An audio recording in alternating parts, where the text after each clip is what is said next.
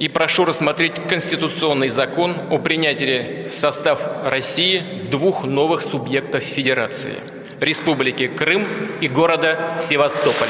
Este discurso podría parecer una arenga a las tropas del mismísimo Iván el Terrible, el primer zar ruso aunque lo cierto es que fue un discurso pronunciado por Vladimir Putin hace tan solo unos meses, con motivo de la celebración del 76 aniversario del Día de la Victoria, y en el que afirmaba que Rusia defenderá firmemente sus intereses nacionales.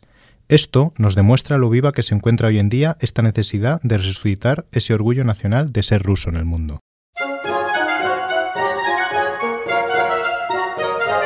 Pero veamos cuál es el origen de esta idea nacionalista rusa. Lo primero sería definir en qué consiste el nacionalismo ruso. Nos lo explica el profesor de Historia de la Universidad Complutense de Madrid y experto en nacionalismo ruso, José María Faraldo. Son unas directrices ideológicas, es un, fondo cultural y son eh, algunos resentimientos que podríamos decir emocionales que tienen algunas partes de las sociedades eh, de la sociedad en Rusia. Y por eso conviene que los países eh, occidentales a la hora de tratar con Rusia contemplen en buena medida lo que significa ese orgullo nacional ruso El nacionalismo ruso, como todos los nacionalismos, surge durante el periodo del romanticismo, en el siglo XIX, después de la invasión napoleónica.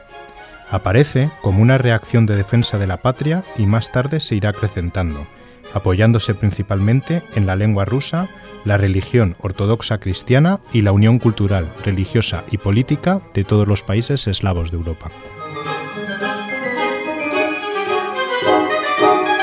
Pero ya desde varios siglos antes, figuras decisivas como Iván el Terrible o Catalina la Grande tuvieron un papel fundamental en la apertura de Rusia al resto de Europa y al mundo.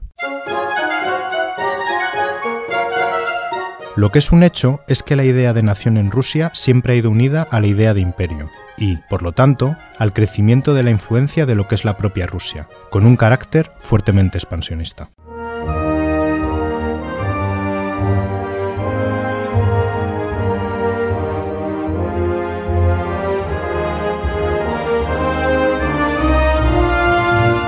Repasando la historiografía rusa, el profesor de Historia de la Universidad CEU San Pablo, José Luis Orella, nos comenta los eventos más importantes que situaron a Rusia en el mapa internacional. Sería en el siglo XV, ¿no? Eh, la independencia con respecto a los tártaros. Eh, en segundo lugar, cuando ese príncipe de Moscú, Iván III, se casa con Sofía Paleólogo de Bizancio, Moscú se transforma en esa tercera Roma, ¿no? y luego posteriormente serán los intentos de modernización, el proceso de Pedro el Grande y principalmente Catalina la Grande a finales del siglo XVIII.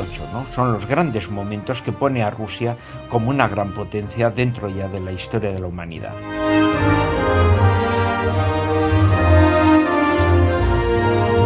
Más recientemente, la invasión napoleónica de Rusia, la guerra con Japón, la creación de la Unión Soviética en 1922, la Gran Guerra Patria contra la Alemania nazi durante la Segunda Guerra Mundial y la carrera espacial han ido configurando un sentimiento nacionalista.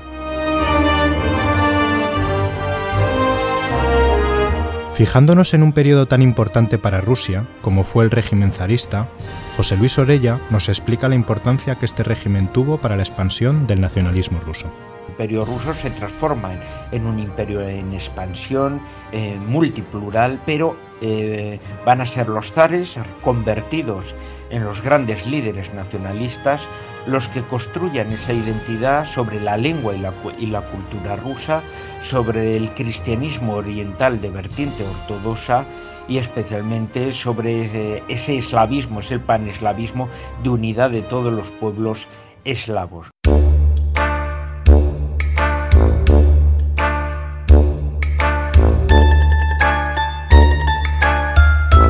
El siglo XX, con la Revolución rusa, este nacionalismo quedaría desvertebrado, pero durante la Segunda Guerra Mundial, cuando los nazis invadan Rusia, Stalin se dará cuenta de la necesidad de resucitar el nacionalismo ruso, siendo este un motivo de orgullo nacional por el que los rusos estaban decididos a combatir por la Santa Madre Rusia, y no por el internacionalismo comunista. Como bien apunta Gustavo Morales, colaborador del periódico El Debate y de la Universidad CEU San Pablo, en palabras del escritor soviético Ilya Herenburg, el nacionalismo ruso tiene su extensión natural en el nacionalismo soviético. La Unión Soviética en realidad fue la eh, otra expansión imperial de Rusia y de hecho los intereses exteriores de, de tanto del zar como de los soviets eran exactamente los mismos. Es por tanto, durante el periodo de la Unión Soviética, cuando el nacionalismo se construye de forma definitiva buscando de nuevo la expansión imperial de Rusia.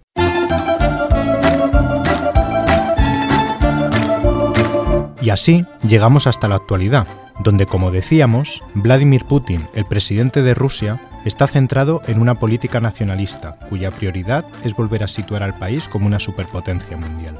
El redactor jefe de Internacional de Telecinco, Javier Bosque, nos señala algunos de los conflictos en los que Putin está teniendo un papel fundamental. En la anexión de Crimea o en su apoyo a las milicias independentistas del Donbass en Ucrania, la frontera Bielorrusia, donde hay un respaldo al régimen de Lukashenko que pretende hostigar a la Unión Europea, eh, azuzando el problema de la inmigración y también con intervenciones eh, más indirectas en cuestiones como el Brexit o incluso la crisis independentista de Cataluña en España durante el año 2018.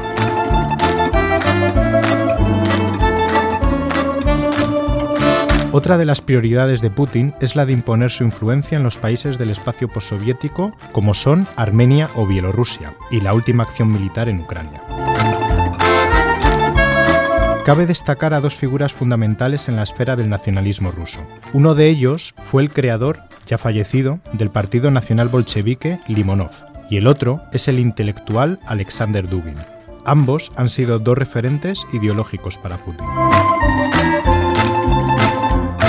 Sin duda, el nacionalismo ruso es una cuestión a la que debemos prestar atención en el tablero geopolítico mundial, como nos indica Javier Bosque. Sí, el nacionalismo ruso me parece eh, una cuestión eh, fundamental, en primer lugar porque es el elemento clave para cohesionar un país tan grande y tan complejo como es la Federación Rusa. Y en segundo lugar, porque en su aspecto exterior, eh, ese intento de devolver a Rusia a ser una superpotencia mundial le va a hacer eh, hostigar a, los competidores, como, fundamentalmente puede ser la Unión Europea.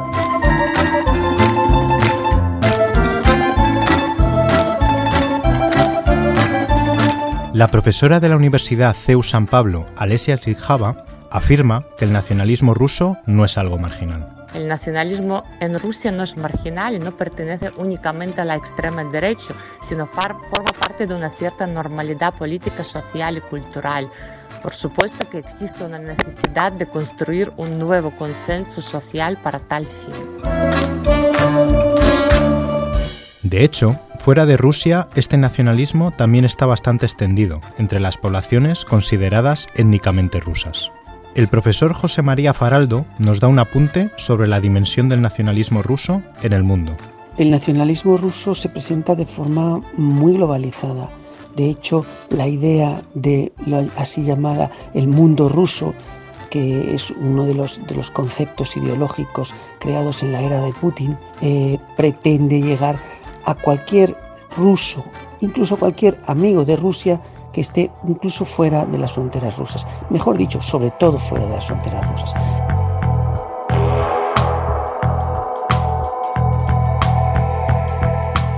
Un fantasma recorre Europa, el fantasma del nacionalismo.